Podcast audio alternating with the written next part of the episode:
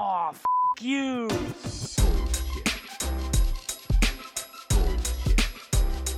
Bullshit, bullshit. Bu- bu- Bullshit. Bullshit. Bullshit. Bu- bu- Bullshit. Bu- Bullshit. Three, Bullshit. two, Ready. Bu- bu- bu- one. Bullshit. Bienvenido al podcast, bienvenido a UXBS. Este, teníamos un montón de tiempo queriendo grabar. Creo que habíamos agendado tipo como con un mes de anticipación. Así que eh, venía esperando este día. Em, para la gente que está escuchando, estoy grabando con Santiago Sánchez. Ahora les voy a contar quién es y qué hace para que te- tengan una idea. Y luego vamos a estar hablando un poco sobre eh, cómo meter al UX adentro de de las decisiones estratégicas del negocio. Obviamente, seguro saldrán cosas en el camino y iremos hablando de eso, pero ese es como el tema inicial. Así que nada, para comenzar, si quieres decirle a la gente un poquito sobre ti.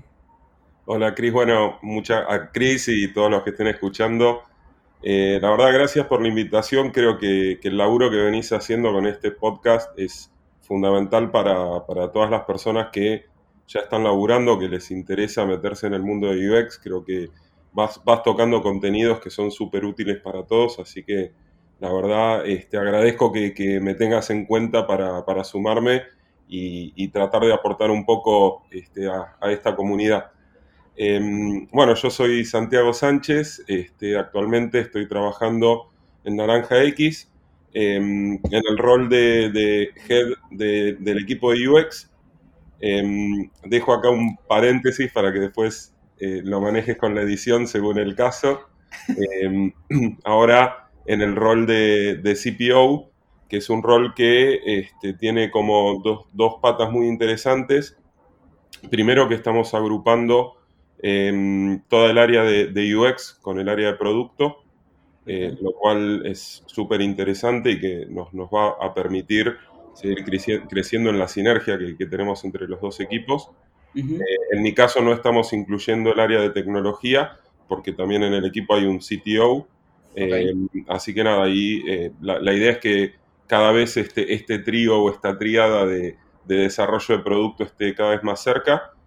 Y por otro lado también me, me abrió la puerta y, le- y a, a través mío a, a todo el equipo a formar parte del, del comité directivo de, de la empresa, lo cual también es súper importante porque pone este, al usuario a través nuestro en el, en el centro un montón de decisiones. Así que también es, eh, es un gesto clave dentro de, de- de la empresa abrir ese lugar.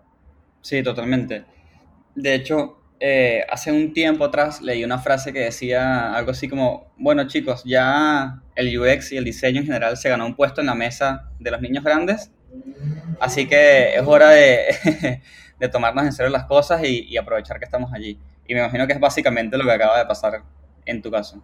Sí, y bueno, también ahora ir- iremos conduciendo la charla este, por, por- para ordenarla un poco, pero un poco también, y por eso, viste, te, te traía esto a la mesa, porque en algún punto em, es como la, la- la frutilla del postre de- de- del tema que queríamos encarar, ¿no? De, de- de cómo poner al equipo en el centro de las decisiones, y esto en algún punto, eh, por lo menos en base al esfuerzo que venimos haciendo con el equipo, eh, es como un reconocimiento de eso y una confirmación de eso al mismo tiempo. Claro, sí, porque aparte es un trabajo que entiendo que tienes tiempo eh, haciendo, ¿no? O sea, eh, no trabajo del puesto, sino trabajo de como unificar todo, este, de que haya mejor comunicación. son cosas que venimos hablando un montón por Instagram. Sí, a ver, fue un proceso súper interesante.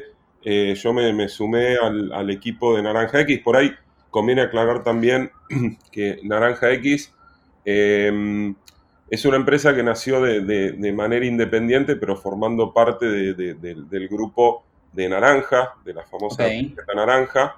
Eh, se, se pensó o se ejecutó de, de forma independiente porque eh, todos tenían muy claro que el, el tipo de talento que hacía falta para desarrollar el producto que desarrollamos, Mm, por ahí este, no, no, no asociaba sus expectativas de carrera o de crecimiento con, por ejemplo, un- el formato de un producto un poco más tradicional, que si bien siempre estuvo evolucionando y y tengo que también que, que agregar que es un equipo que, por lo menos el de UX, que también estaba formado de, de una manera muy similar a, a cómo formamos los equipos para productos nativos digitales, digamos. Claro. Em, pero bueno, se, se buscó darle un, un perfil mucho más eh, fintech y atraer otro tipo de talento. Entonces empezó como, como un equipo independiente. Yo me, me sumo a ese equipo eh, en enero de nuestro querido 2020. Eh, un equipo que, que, digamos, ya tenía unos componentes súper clave, digamos, los chicos que ya formaban parte del equipo, que eran en ese momento, creo que incluido yo éramos 10 personas. Eh, pero bueno, estaba, este, estaba Ale, estaba Josie, estaba Lucas, eh, eh, Pame, ese, no me quiero olvidar de nadie, Renzo, un, un equipo que venía laburando este, súper bien, Bien. eh, pero que bueno, lo, lo que le estaba faltando un poco era tener este, un, un- un norte un poco más claro. Este, digamos, estaban laburando directamente con, con el CPO en ese momento. Y hacía falta que el equipo termine de tomar forma de, de- de- de equipo de UX que pudiera escalar. Digamos, eran, estaban ellos haciendo su mejor esfuerzo, hicieron cosas súper grosas en muy poco tiempo, pero di- digamos, medio si- siguiendo las necesidades desde atrás y no pudiendo organizarse para atacar las necesidades de manera más, más eficiente. Claro. Mm. Tipo, mm, eh, todo lo urgente primero y atrás de todo lo urgente. Exacto, y faltaba como un poco eh, la, la visión un poco más estratégica o de, de cómo eh, ordenar los procesos para que lo que hiciéramos pudiera escalar y eventualmente todo ese laburo fuera más eficiente, no había un sistema de diseño, eh, nada, había, había mucho por hacer y por el otro lado también eh, el punto es que desde tecnología se había trabajado de la misma manera, entonces este, también hacía, era muy necesario alinear esas cosas porque si nosotros, no sé, en ese momento, si eh, hacíamos un sistema de diseño, nos iba a servir solo para diseñar y no para implementar. O sea, lo ibas a tener en Sketch o en Figma y nos iba a facilitar el laburo al equipo de, de UX, pero después ese impacto en, en- en el, en- en el producto en producción no iba a estar porque iban a tener que seguir haciendo cada cosa a mano. Tal cual, sí, sí, sí. Y, ok, y en, en cuanto a estrategia, ¿cómo fue ese proceso de decir, bueno, está este equipo que ya logró cosas increíbles y trabaja de esta manera y está bueno, pero le queremos dar como una vuelta de rosca a esto? ¿Cómo, cómo, cómo fueron esos primeros pasos? ¿Qué fueron esas primeras decisiones importantes? ¿Cómo? Bueno, lo, lo primero, digamos, como em, nosotros somos un equipo que forma parte de, em, digamos, de, de- de- de algo un poco más grande, donde, digamos, si trabajamos solos, eh, vamos a hacer cosas este, muy bien pensadas, cosas muy lindas, pero como, bueno, como te decía recién, si no se puede implementar o si no hay primero un análisis de producto que conecte, digamos, los objetivos que, que- está planteando el negocio con, con- con los usuarios, eh, muy difícilmente pu- puedas hacer algo, algo este, que, que genere algún impacto. O sea, probablemente ni siquiera puedas hacer nada. Entonces, ahí hubo como, como un primer paso de no solo entender eh, con qué contaba el equipo de UX, sino también entender cómo, cómo estaba funcionando todo ese contexto y, digamos, la, la alineación no solo es interna, sino que también es externa. Digamos, en realidad nosotros trabajamos eh, sobre tres frentes.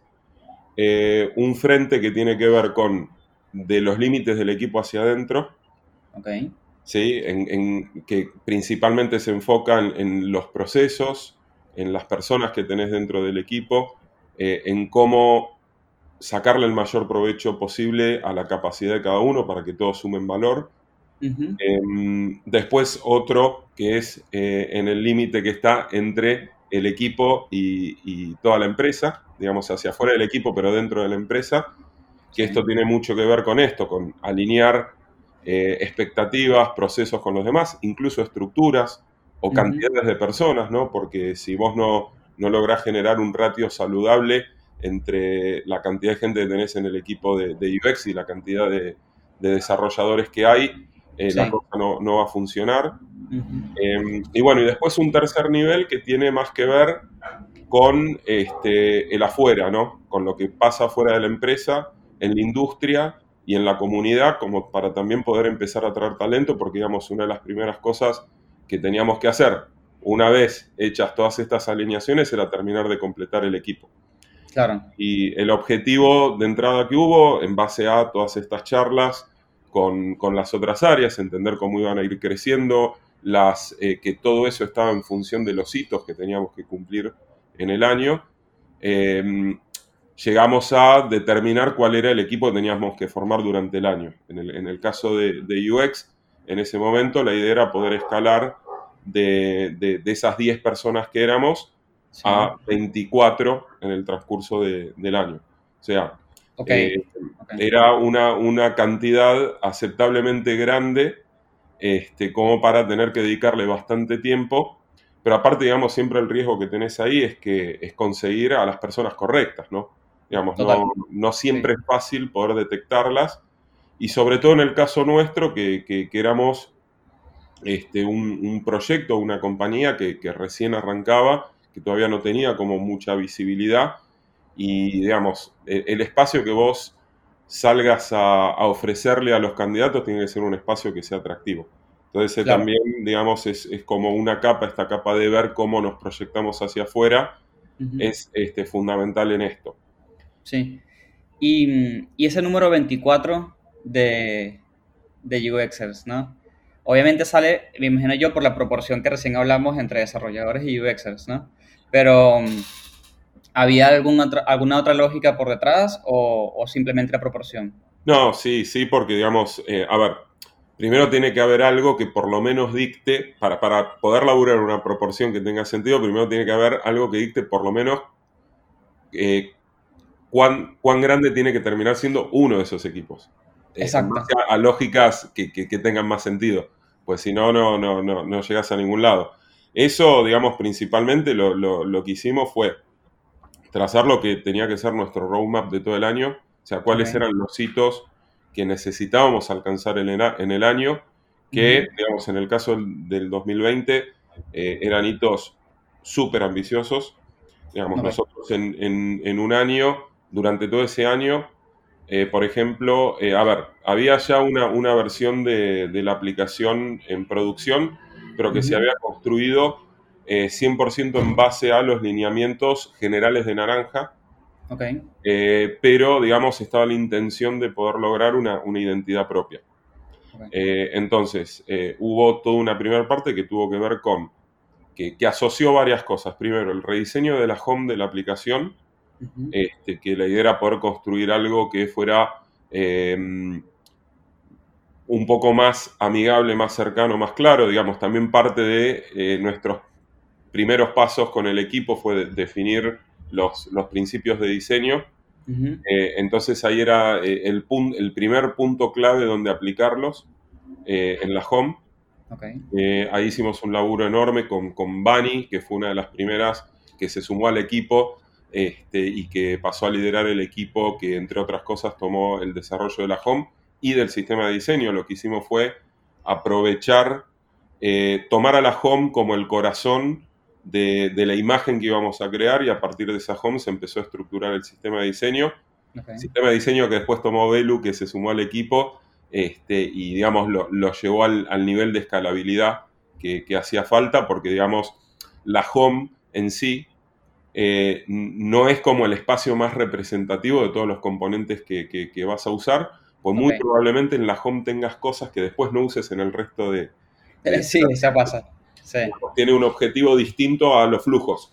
Uh -huh. Digamos, es una, un, un, facilitador, es un acercador de shortcuts, de traerle al usuario lo que necesita usar más seguido, lo que más importante es para él, y probablemente, digamos, no, no reutilices demasiado, pero sí había bases muy importantes como este, colores, tipografía.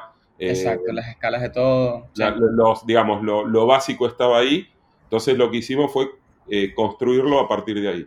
Digamos, claro. Definimos la imagen, definimos el estilo a partir de la home y después todo eso lo empezamos a, eh, eh a trasladar a lo, al resto de los componentes básicos de, del okay. sistema. Okay.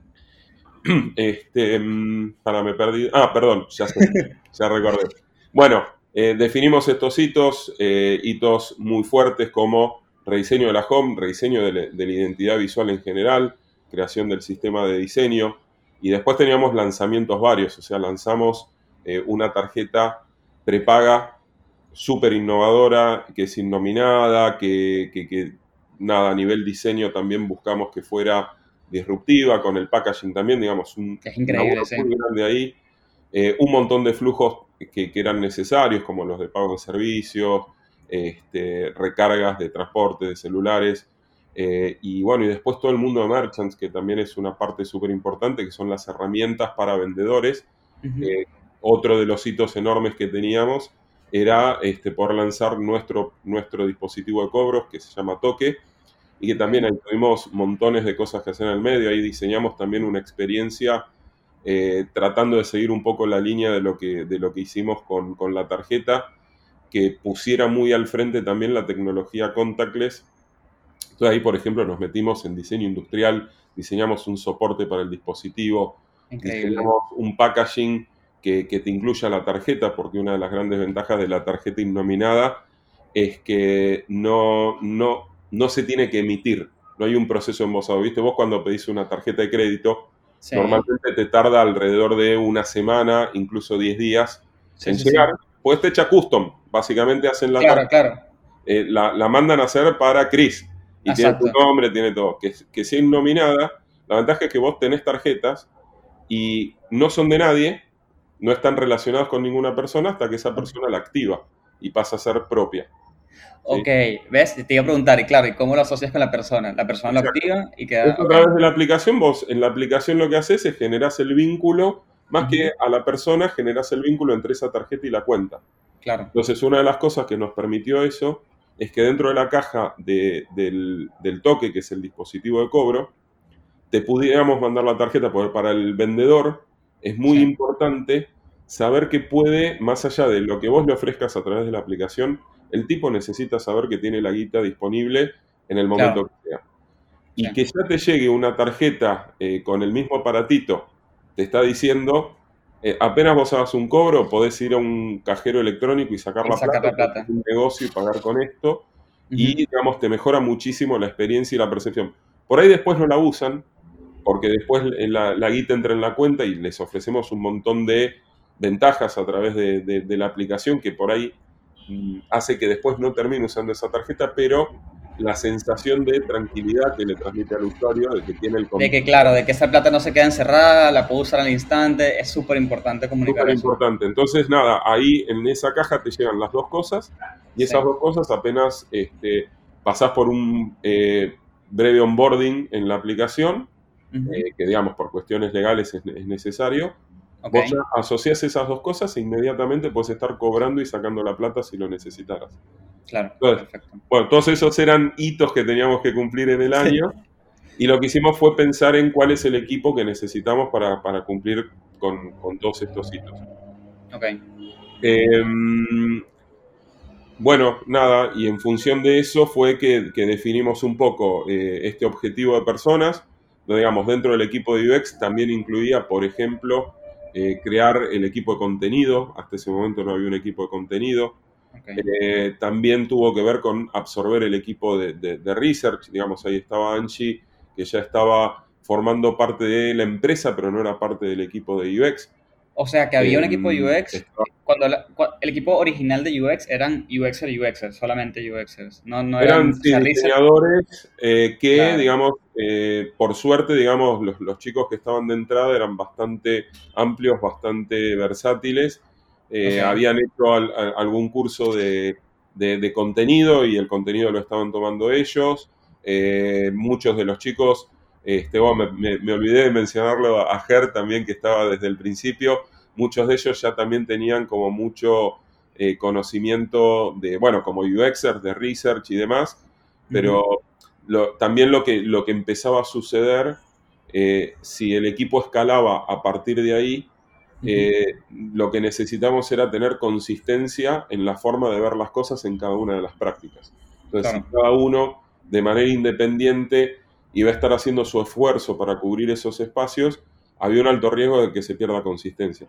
Cuando son cinco no pasa nada porque se pueden charlar y se pueden poner de acuerdo, pero ya cuando son 10 o cuando son 20, se empieza a complicar un poco más. Entonces Claro. necesitamos poder lograr que estas prácticas estuvieran bien establecidas. Eh, bueno, y en base a esto me acuerdo que definimos en su momento que necesitábamos por lo menos tener, bueno, nosotros estructuramos el equipo de, de, de UX en eh, verticales que están asociadas al negocio. Ok, Nosotros tenemos, por un lado, la, la- la parte de consumers o individuos, que es todo lo que tiene que ver con generar productos y soluciones para personas en general, que tienen que ver con los productos de pago, la tarjeta es parte de esto, la cuenta es parte de esto, etcétera. Eh, después tenemos otro, otra vertical que piensa las soluciones y productos para eh, comerciantes, para, digamos, ahí es donde estuvo todo este desarrollo que te contaba de toque. Y después tenemos un equipo que es como la, la- la columna vertebral, que es el equipo que llamamos Core, que básicamente, a ver, yo uso esta analogía para explicarlo, porque si no es, es un poco difícil. Eh, es como el equipo que se encarga de construir el edificio. Es el que toma las decisiones Claro. del edificio. Es el que dice tiene que tener 10 pisos, tiene que tener este, un, un, eh, garage de 3 pisos para abajo. eh, cada, cada piso va a tener tantos metros cuadrados, va a estar dividido de tal manera, pero no se mete en los departamentos a hacer nada. Digamos, ahí después vienen los otros equipos y conociendo para quién, tiene, quién va a usar ese departamento, eh, lo, lo acondicionan para que este, funcione para, para Claro. ese objetivo. O sea, no es lo mismo si va a venir eh, un psicólogo a ponerse un consultorio, entonces la distribución y, y lo- las, este, digamos, las características que va a tener ese departamento son distintos a si lo va a usar una familia con dos hijos. Exacto, totalmente. Eh, entonces, básicamente es este equipo que te contaba, este, que, que lidera Bani, que, mm, que fue el que diseñó la, la- la Home, por ejemplo. La arquitectura de la información está a cargo de ellos también, la navegación está a cargo de ellos también. Y digamos, después, eh, desde ahí tenemos como acceso a, bueno, toda la parte de- también de, de registro, de onboarding, etcétera, es responsabilidad de ellos. Em, pero bueno, después a partir de ahí, digamos, la Home lo que hace, eh, la Home no deja de ser un sistema de navegación más, y lo que hace es disparar flujos eh, que son Sí. los que son responsabilidad específica de, los equipos de las otras verticales. Entonces, bueno, ahí definimos que íbamos a necesitar por lo menos tener un equipo de 5 UXers para cada una de estas verticales, que íbamos a necesitar tener, aparte de eso, al menos una persona de contenido para cada uno de esos equipos, eh, que íbamos a tener que tener eh, líderes para cada uno de esos equipos de UX y que íbamos a tener que tener un líder de contenidos que fuera el que, el que se ocupara de mantener esta consistencia Claro, como que hace el hilo entre todo. entre todos.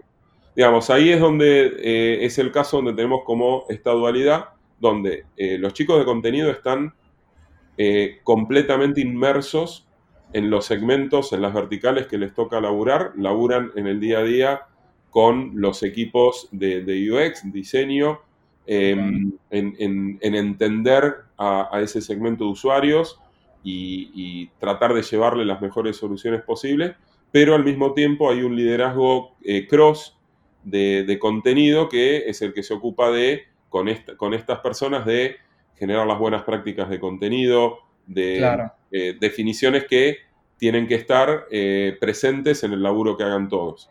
Claro, sí. Sí, eso te iba a preguntar, ¿no? Porque si tienes como tres columnas, eh, o igual, la forma que sea que lo dividas, eventualmente corres el peligro de que se formen como estos silos, ¿no? Y la gente se aísle un poquito. Entonces, asumo que quisieron procesos de trabajo y, y cosas para estar todo el tiempo conectados, ¿no? Exacto, ahí, digamos, en, en la parte de contenido funciona de esta manera que te decía. Sí. Respecto del resto, eh, nosotros laburamos como, como en varios frentes, digamos. Por un lado, eh, está la intención de lograr una alineación constante entre los líderes. Entonces nosotros ahí tenemos eh, dos instancias semanales en las que estamos todos los líderes de- de- del equipo eh, con- junto conmigo. Digamos, ahí trabajamos en dar visibilidad a lo que se está haciendo, en traer temas relacionados al equipo y, y cómo, cómo solucionarlos. Digamos, ahí es fundamental que en- entre ese subequipo, digamos, de, de- de líderes, se genere también esta confianza, esta relación fluida, porque eso después se termina trasladando a, a todos los equipos. Sí. Después, por otro lado, porque bueno, después te cuento que, que- que hubo un paso más de escala en este equipo. Ahora, si querés, llegamos a ese punto. Sí, sí, sí. Después lo otro que, que implementamos, porque digamos, dentro de cada uno de estos equipos sí hay un montón de temas, de iniciativas, que van por distintos caminos.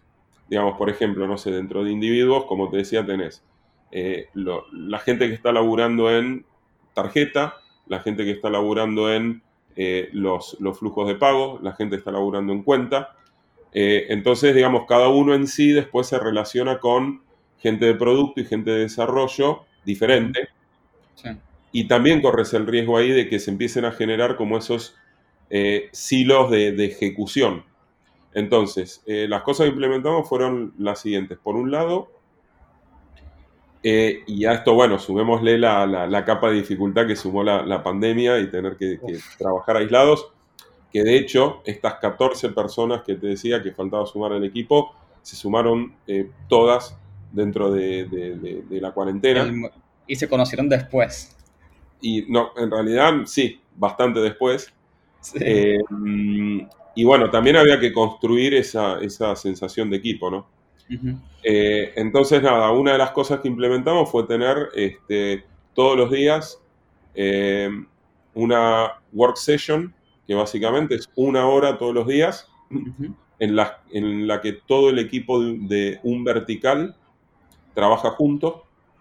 Eh, que ahí la idea es que cada uno pueda llevar los temas en los que está laburando y recibir el aporte de los demás. Ahí, por ejemplo, la, la migración a Figma, que fue Ujú. otro de los temas que encaramos, fue clave porque ayudó un montón. Sí. Em, esta Después- reunión viene siendo como una design critique, ¿no? no, no necesariamente. Es una sesión de trabajo. Es lo que haríamos si estuviéramos en la oficina, que Sí, estás sí, sí. curando en lo tuyo y de repente al de al lado le decís, che, escuchame, estoy haciendo esto, me trabé con, con aquello, me das una mano. Es que cada uno traiga aquello en lo que está trabajando sin eh, ningún punto de cierre necesario Bien. en nada y llevarlo ahí a la mesa para... Es en, en algún punto una critique, pero es una critique más ejecutiva. Claro, más de los dos lados. Sí. Es, es algo que todavía se está haciendo eh, y se trae para dar un poco de visibilidad a los demás y también para recibir algún aporte. Digamos, eso es una hora por día, pero que después el resto del día cada uno labura este, por su cuenta, pero es como Ujú. ese punto de, de control. Y después sí tenemos este, una, eh, una design review que después, con, con el avance, se convirtió en UX review, que esa básicamente lo, lo que busca es tener este punto de control más, más cruzado, eh, donde, digamos, eh, la, la idea es poder dar visibilidad a todo el equipo de, de qué es lo que, que se está haciendo desde cada vertical y desde cada práctica, porque, digamos, ahora, en el nuevo formato, lo, esta la tenemos todos los viernes, y lo que hicimos ahora es, que viene funcionando súper bien, es cada viernes eh, el, eh, digamos, el responsable es un equipo distinto.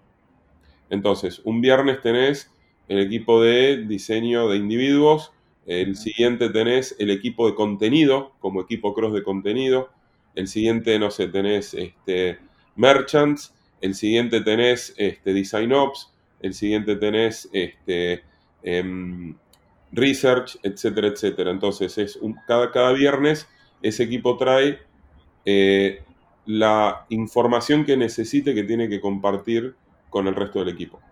Contar, eh, digamos, hubo como una primera ronda donde fue más de presentación, fue más de contar, el equipo está formado así, eh, hacemos esto, en este momento estamos en estos proyectos, y la idea es ir evolucionándolo para que eventualmente también podamos tener una parte de critique cruzada en ese espacio. Pasa Claro. que, bueno, lo, lo vamos puliendo Sí, eh, eh, y es algo que está en progreso, pero ya, ya va, tomando, va tomando forma. Bueno, después este, lo, lo otro que me había quedado pendiente contarte, no sé si la, la parte de cómo se, se armó el equipo, eh, ya quedó, bueno, a ver, Sí, sí, sí, más o menos quedó bastante claro la manera, el equipo original, después cómo se unió, después más o menos cómo lo escalaron y cómo, y cómo trabajan entre sí con este tema de las columnas. Así que está bastante claro ese lado. perfecto. Bueno, y eso sí nos llevó a validar también todo este plan con las otras áreas. Digamos, ahí un poco este, este balance que buscábamos o este ratio que buscábamos Que ratio es una palabra, viste, un poco em, eh, que, que- que no a todo el mundo le, le suena bien, pero sí Claro. es una buena guía. Digamos, no tiene que ser estricto, es una buena guía porque te, te asegura una mínima sanidad. Obviamente después dependerá de, de- de- de el tipo de proyectos que se lleven, si ese ratio tiene que ser mayor o menor. Digamos, no es igual para todos. De hecho, hay, hay una muy buena fuente para, para, para, para entender esto, que es, este, mm, no sé si lo viste alguna vez, eh, el, eh, eso que hizo InVision del genoma de diseño. No, no lo he visto. Voy a buscarlo. Bueno, después te lo, te lo paso, está muy interesante porque analizan justamente cómo están formados los equipos en este, distintas empresas. Ok. Entonces vos ahí, por ejemplo, vas a ver que, no sé, en IBM eh, hay un ratio eh, en el que, nada, tenés, por ejemplo, mucho más peso en, en desarrollo que en diseño. Entonces por ahí, Ujú, este, ahí por cada diseñador tenés, eh, no sé, 20 desarrolladores. Claro, un montón. vas a ver casos de, de productos, un- no sé, un Netflix o un Spotify, que por ahí está más cerca del 1.3, 1.4. Ok. Hay mucho más peso en la, en la experiencia. Sí. Este, nosotros en general tratamos de, de pararnos en un punto en, este, por, por el tipo de productos que desarrollamos, que estuviera entre 1 a 3 o 1 a 4. Digamos, significa que por cada diseñador haya Ok. entre 3 o 4 developers front-end. Digamos. Ok.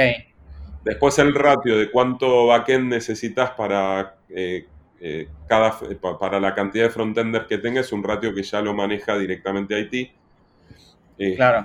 Según la carga de trabajo que, que le entre, me imagino.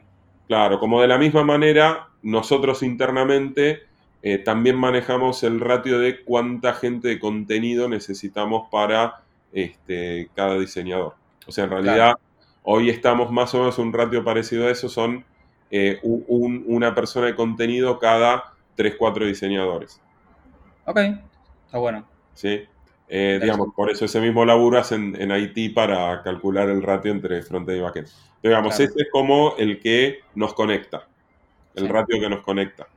Eh, y bueno, eso es clave porque nada, lo que, lo que te termina pasando después, si no, es que eh, o diseñas demasiado y no lo puedes implementar, o tenés Claro. que bajar la calidad de lo que, de lo que diseñaste para poder implementarlo, o este, no das abasto para cumplir con las exigencias de, de un equipo de desarrollo que eh, en dimensión y en capacidad es mayor que lo que vos podés abastecer. Claro, claro. Quieres evitar que queden muchas cosas en el backlog que después queden viejas incluso. Y también quieres evitar el contrario. Que se... cuello- que, que UX termine siendo un cuello de botella. Digamos, Exactamente. En realidad el, el- el ratio termina sirviendo para eso, pero obviamente tiene que ser un número también que sea dinámico y que lo vayas reevaluando en base a, bueno, listo, yo dije que lo que buscaba era esto, lo lograste, lograste que estuviera en ese ratio, pero te das Sí. cuenta que todavía este, en algunos equipos en- o- o estás más exigido de un lado o del otro, entonces tenés que estar revisándolo todo el tiempo. Claro, y también hay- está muy este, comprometido allí eh, cada proceso, porque si el proceso está bien alineado, entonces el ratio puede funcionar mejor. Pero sí, en definitiva es como una guía, digamos, no, no, no es Exacto, algo... exacto, no tiene que ser algo muy, muy estricto. Es como un, un punto de, de inicio como para tratar de encontrar el equilibrio. Tal cual. Eh, bueno, y a ver, todo este laburo que se hizo en, en estos eh, tres niveles que te decía, hacia dentro del equipo, eh, dentro de la empresa y, y hacia afuera, donde por ejemplo también uno que fue súper importante, que los cruzó a todos, fue esto que te decía de definir los principios de diseño. Los principios de diseño fueron como una guía súper importante hacia adentro, que en serio ayuda un montón a, a guiar las decisiones que tomamos. Ahí lo- eh, los, los equipos de, de- de UX, cada iniciativa que arrancan en, en Figma, lo Sí. primero que hacen es pegar eh, eh, un, un board con, este, con, con los principios, que en este momento ha- habíamos empezado con seis, ahora los hicimos una revisión, que es- también es otra cosa que tiene que ser dinámica, y los llevamos a cinco. Em, y, y bueno, nada, eso también nos ayudó mucho a llevar nuestra visión hacia adentro de la empresa. Claro. Este, y por suerte tuvimos bastante alineación. Y, y bueno, también por otro lado, obviamente, esto me parece es importante mencionarlo, em, la, la empresa fue una empresa que desde, desde el minuto cero eh, estaba esperando que eh, la experiencia tome un lugar relevante. Sí, ¿sí? importante. Sí. Eh, digamos, en una industria que, que está explotando, que es la de fintech, eh, Ujú. todo el tiempo salen eh, nuevos players a competir y, y demás, y donde, digamos, tenés competidores muy, muy grandes, em, siempre estuvo la noción de que la experiencia iba a ser un diferencial. De que, digamos, vos podés tener eh, flujos que resuelvan necesidades. Y que eso se convierta en un commodity y que muchos eh, ten- resuelvan esa necesidad, pero aquel que te lo resuelva mejor, que te lo resuelva con una mejor experiencia, es el que va a terminar este, ganando esa competencia, ¿no? Sí, porque me imagino también que se sientan y dicen, bueno, en términos de tecnología, más o menos todo el mundo va a tener lo mismo. Así que la tecnología de por sí no va a ser lo que destaque. Este, y en términos visual, bueno, nada, cada quien puede conseguir diseñadores que diseñen mejor o peor, pero la experiencia es algo que ya es- se, se trabaja internamente en cada equipo. Sí, así que nada, estaba como ese mindset de- desde un principio. Entonces, viste, yo la, la sensación que tuve de entrada es que había una mesa con varias sillas ocupadas y una que estaba ahí a la espera de que fuéramos a ocuparla con, con el equipo. Entonces, Claro. medio como que lo que terminaba de hacer falta era que el equipo, o sea, el equipo venía ejecutando bien, pero faltaba que tuviera solidez como equipo para poder oc- ocupar ese lugar. Entonces, digamos, en, en el laburo que hicimos con, con todos los chicos desde, desde el día uno, em, siempre la intención estuvo en eso, en, en lograr profesionalizar y solidi- solidificar al equipo como para poder ocupar e- esa silla con autoridad. Sí. Eh, entonces, nada, te- teníamos el lugar disponible, pero tampoco lo, lo podíamos ocupar mal. Y todo esto fue lo que nos llevó a poder tener este tipo de participación. Digamos, Total. donde, nada, eh, si bien venían eh, siempre objetivos y necesidades del negocio, siempre teníamos el espacio para decir, bueno, está bien, pero esto no, no, no, no lo podés resolver solo por una cuestión numérica, lo tenés que hacer bien. Claro. Sí, Obvio y yo- que, y- perdón, es un proceso que es continuo, ¿no? Sí. Y, y siempre va- vas a tener que estar abierto a ciertas concesiones, porque a veces, este, digamos, tam- también tenés el tironeo conta- constante, sobre todo en este mercado, en este rubro que está tan movido, de, de- de poder llegar al time to market. O sea, por ejemplo, con toque, esto que te decía del dispositivo de cobro, eh, el objetivo era excesivamente ambicioso. Ok. Y yo te lo, te lo puedo confirmar porque yo antes trabajé en Mercado Pago y específicamente desarrollando las, las soluciones de cobro. Y era muy ambicioso en, en menos de un año poder lograr eso. Ujú. Y digamos, sí, eh, de hecho uno de nuestros principios de diseño dicta lo siguiente. No, no nos basamos en limitaciones o, o no nos bloqueamos con las limitaciones. O sea, nuestro, nuestro primer paso es tratar de evitar cualquier limitación. No tenemos que partir eh, el proceso creativo, el proceso de diseño, la ideación, nunca debería partir de limitaciones porque si, si lo hacemos así nos vamos a estar perdiendo un montón de soluciones posibles. Pero, tiene un pequeño pero, es- este, este, este principio que es, si terminara habiendo alguna limitación insalvable, tenemos que generar la mejor experiencia posible a partir de eso Claro. que son cosas que pueden suceder. Y acá, bueno, teníamos una limitación insalvable, por lo menos respecto de, de los objetivos de negocio, que era el tiempo. Eh, entonces, nada, ahí eh, el equipo tuvo que eh, adaptarse un montón para poder tratar de generar la mejor solución posible en el tiempo del que disponíamos y con la capacidad de desarrollo que disponíamos en ese momento. Claro. Es una experiencia que todavía tiene muchísimo espacio para mejora eh, y estamos laburando continuamente en eso, pero bueno, hay veces que hay que hacer esas concesiones, pero sin dejar eh, de, de lado nuestro objetivo, que es que tratar de lograr que la, la experiencia sea un diferencial. Totalmente. Y yo creo que esa frase que dijiste hace un rato es más o menos la conclusión de, de la pregunta inicial que hicimos de, de, cómo poner al diseño de experiencias como estrategia en el centro, en el centro de estrategia, eh, que dijiste recién, eh, que ocuparon la silla después que solidificaron y profesionalizaron al equipo.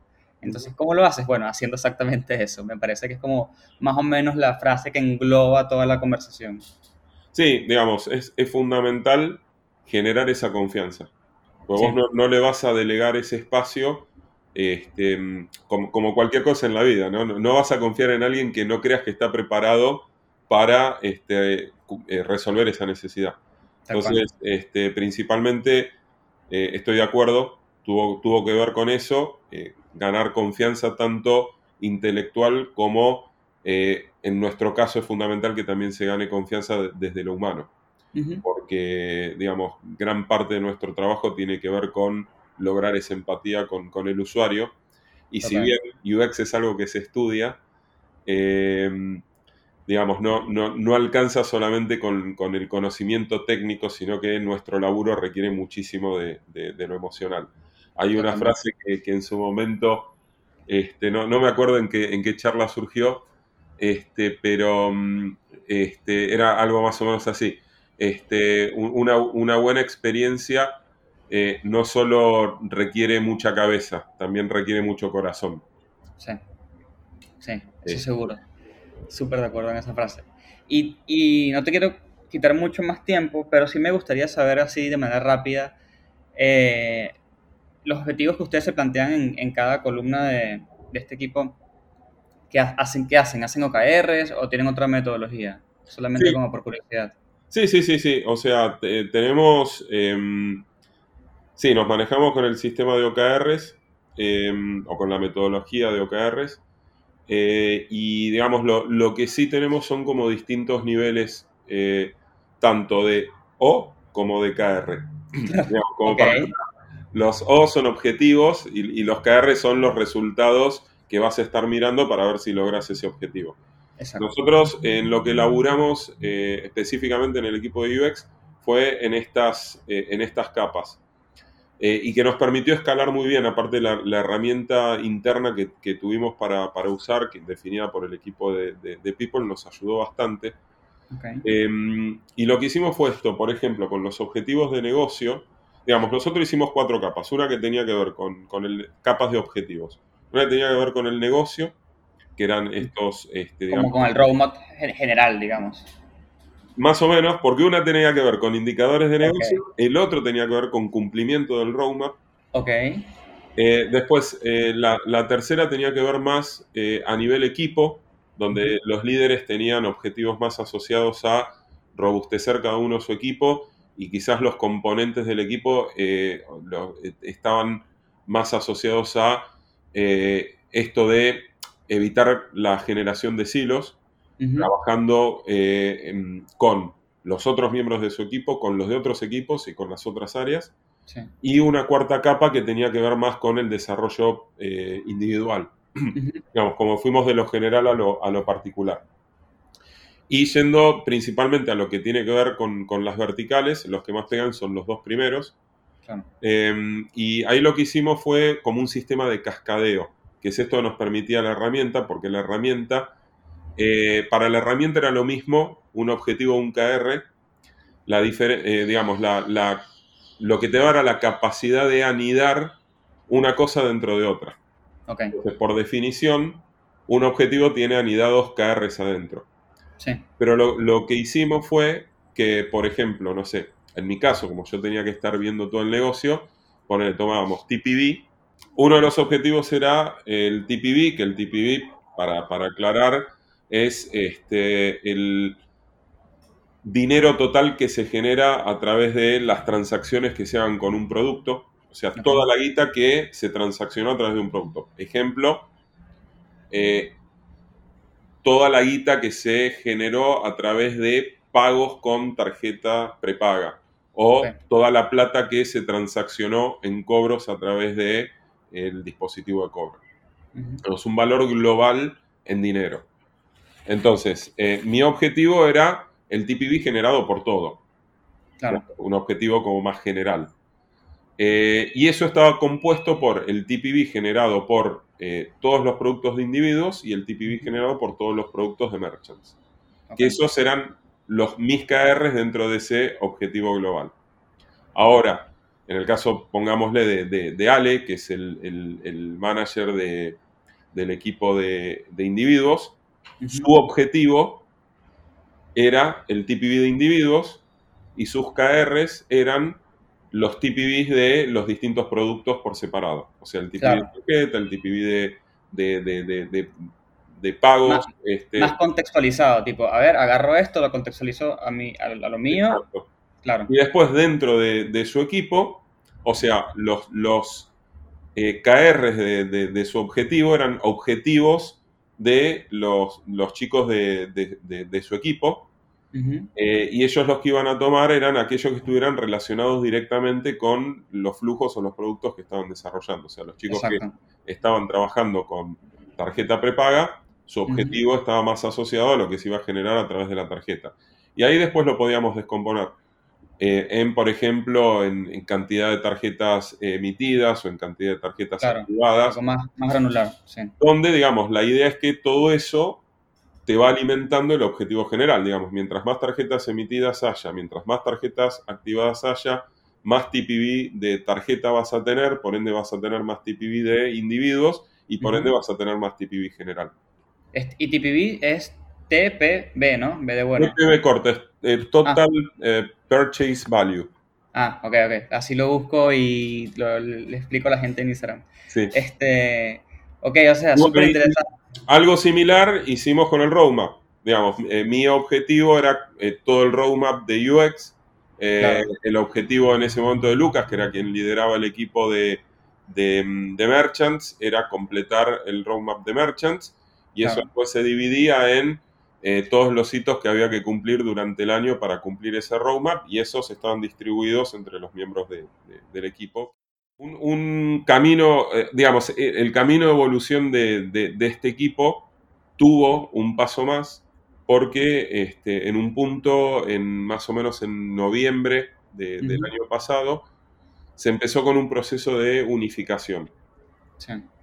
Em, como te dije al principio, teníamos por, por un lado Naranja X, que había empezado como algo medio independiente, pero por el otro lado está Naranja, que digamos es una empresa que viene con una trayectoria de más de 30 años, eh, y, y que bueno, que allá también había un equipo em, de UX con, con un buen nivel de desarrollo, y surgió la, la necesidad por, por varios motivos.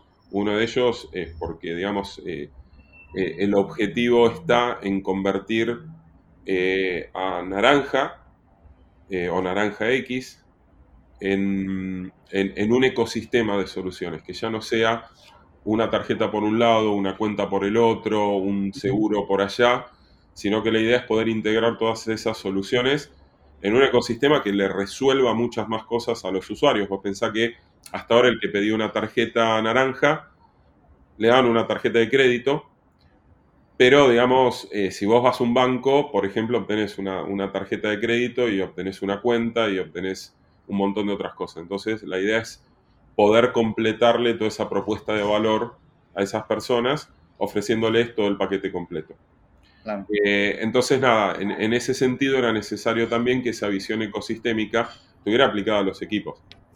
Este, entonces, bueno, nada, en noviembre surgió la, la- oportunidad de empezar a integrar los equipos.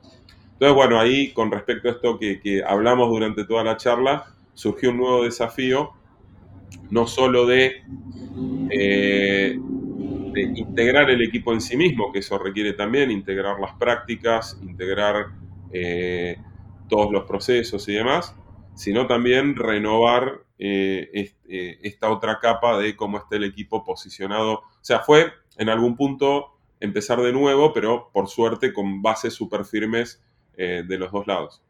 Y por Claro. suerte, eh, en muy pocos meses, te diría en, en- desde, en tres meses más o menos, logramos una integración súper sana eh, en un equipo que pasó ahora sí de ser 24 a ser 56 personas, Wow, un montón. Este, sumando nuevas prácticas también al equipo, digamos, ahora es un equipo mucho más robusto donde tenemos eh, un, un área de Design Ops bien formada, tenemos un equipo de Service Design, tenemos un equipo de, eh, de, de Research que tiene tanto Research estratégico como User Research, tenemos un equipo de mediciones, digamos, dentro del equipo eh, tenemos este, e- e- el equipo que trabaja sobre las mediciones de NPS, de CES.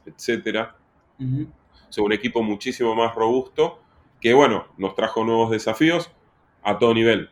Primero hubo que definir un- una estructura clara para eso y, y, bueno, y hacer todos estos ejercicios que, que habíamos hablado en un principio a, a una nueva escala. Este, y la verdad que por suerte viene, viene evolucionando este, súper bien. Y bueno, nada, un poco también esto lo que hace es seguir reafirmando que, que- que la silla esa eh, está Claro. para, para- para seguir aportando, aportando valor. Tal cual. Sí, sí, sí. Este, sí, me parece que es increíble el crecimiento que tuvo, porque aparte medio que fuimos hablando de cuando eso fue pasando en, en tiempo real. Sí, sí. Este, y, y nada, cuando esas cosas suceden, y suceden así, planificadas, ordenadas y, y con un roadmap, eh, nada, comienzan a suceder cosas interesantes. Así que Sí, felicitaciones a ti y a, y a todo el equipo de, de Naranja. Sí, sí, gracias, porque sí, yo la verdad que, digamos, obviamente muchas de estas cosas las, las, las veo como un crecimiento profesional Sí. este, particularmente mío, y está bueno y, y lo, lo aprecio un montón, pero para mí el, el valor más importante que, que tiene esto no, no tiene que ver con lo individual, sino que tiene que ver con eh, el espacio que sigue ganando el equipo.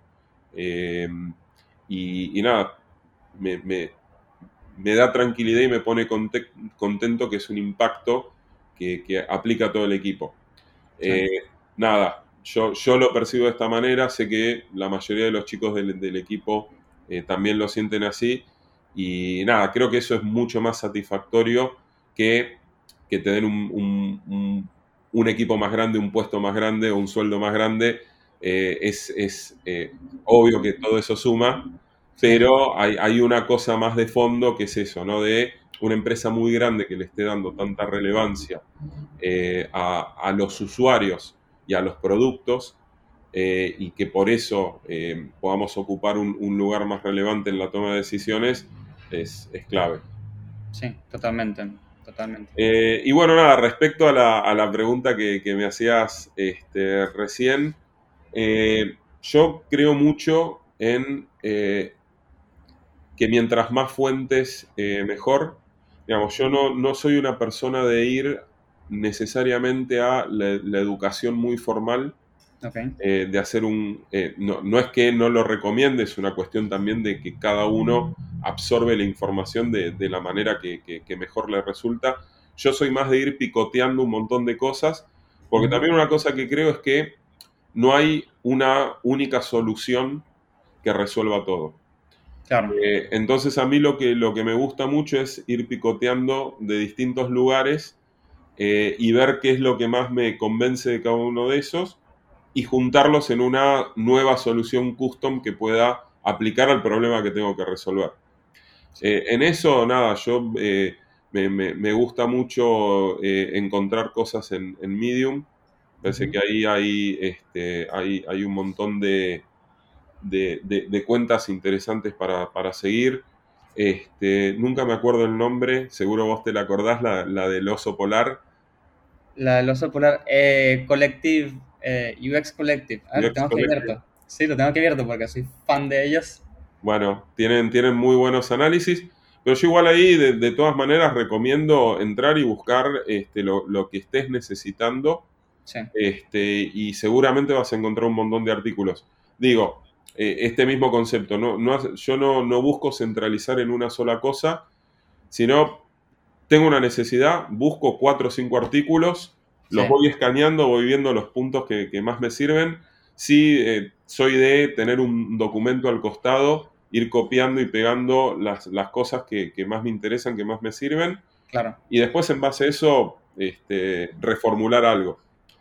Eh, y bueno, nada, después, eh, bueno, es- de más está decir que, que lo dije al principio, todo lo que, lo que traes y propones vos desde, desde el podcast, me parece, y desde, y desde Instagram, me parece súper valioso. En Instagram también hay un montón de, de- de cuentas súper interesantes para seguir.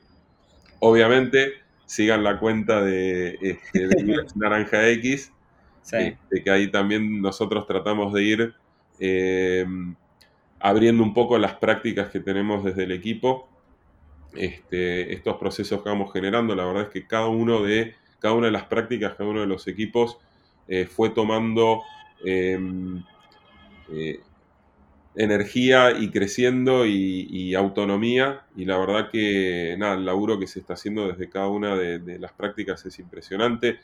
Diseño y UX en general, de más está decirlo, pero eh, desde contenido se viene haciendo un laburo zarpado, desde, eh, iba a decir research, pero nosotros ahora tenemos esta área que se llama UX Insights, que inauguramos este eh, área que es un área en la que estamos combinando eh, medición con research, con service design, y es un área que está laburando liderada por Dani, que, que- que- que está agregando un valor enorme. Te dejo una, una última capsulita que, que- que para mí es súper interesante el laburo que vamos a estar haciendo desde ahí, porque, y que también tiene que ver con el espacio que estamos ganando, que tiene que ver con nosotros en general, eh, veníamos laburando con un mindset que para mí, para las, las eh, empresas que tienen un negocio ya robusto, es importante. Digamos, todos nosotros desde UX sabemos que eh, el usuario siempre tiene que estar en el centro, pero eh, cuando estamos en un negocio robusto, las decisiones también tienen que acompañar a eso, porque si el negocio no funciona, eh, sí, estás en problemas. Entonces, nosotros en general veníamos trabajando en un desafío de poder conectar los objetivos de negocio con las necesidades del usuario, y donde lo que te tiene que trazar esa unión es una buena experiencia porque es lo que te genera esa sinergia. O sea, vos tenés un objetivo de negocio que es tanto TPV. Bueno, ¿qué le podemos ofrecer nosotros al usuario para que nos ayude a generar ese, ese TPV? Bueno, le podemos ofrecer una tarjeta eh, prepaga. Ok. La línea que uses para unir eso, que es la experiencia, es, bueno, si yo hago una tarjeta prepaga innominada, que le pueda llegar de un día para el otro y que le permita pagar tanto de forma presencial como online en la mayor cantidad de comercios posible, eso, te- e- estos dos mundos te los empieza a superponer cada vez más. Eh, y mientras más superpuestos estén, eh, esa persona va a usar más tu producto porque le estás dando una buena experiencia, por eso eso termina volviendo en mayor cantidad de TPV generado. Y si ese TPV que vos generás lo reinvertís en seguir mejorando la experiencia, ahí es donde vos conseguís un producto que sea exitoso. Claro. Este camino es clave y es en donde nos veníamos enfocando hasta ahora, pero ahora con eh, el, el poder que estamos logrando desde, desde de este equipo de Insights principalmente, la idea es empezar a también transitar el camino opuesto, que ahí sí es donde eh, UX pasa a ser hiper relevante, que es, en lugar de partir de los objetivos de negocio, partir del entendimiento que ya tenemos del usuario, y que en lugar de conectar las necesidades de negocio con, eh, o, o los objetivos de negocio con las necesidades del usuario, empecemos a conectar las necesidades del usuario con los objetivos de negocio. O sea, Sí. entender, estas son las necesidades que tiene, cómo usamos nuestra creatividad para que eso tenga un impacto en el negocio. Eh, y ese es el camino que estamos empezando a transitar ahora y que la, la- la verdad que me entusiasma muchísimo porque tampoco es que uno tenga que eh, reemplazar al otro, sino que tenemos que tener la mayor cantidad de fuentes posibles para definir qué es lo que tenemos que hacer. Eh, una, base- una es el negocio en este primer camino que decía, otra es el usuario, las necesidades del usuario en este camino, pero a eso también hay que sumarle la mejora continua, a eso también hay que sumarle la, cubrir la deuda técnica o la deuda de experiencia, que son cosas que siempre terminan quedando. Entonces, mientras Sí. más fuentes tengamos, también más fácil es después priorizar. Sí, total, totalmente. Este, bueno, fue, para mí fue un gran episodio, me encantó, me encantó, te lo juro, me encantó grabar contigo. Eh, espero que a la gente que haya escuchado también le haya gustado un montón.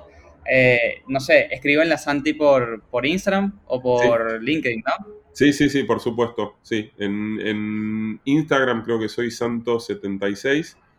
Eso, Eso. este, exhibe un poco mi edad también.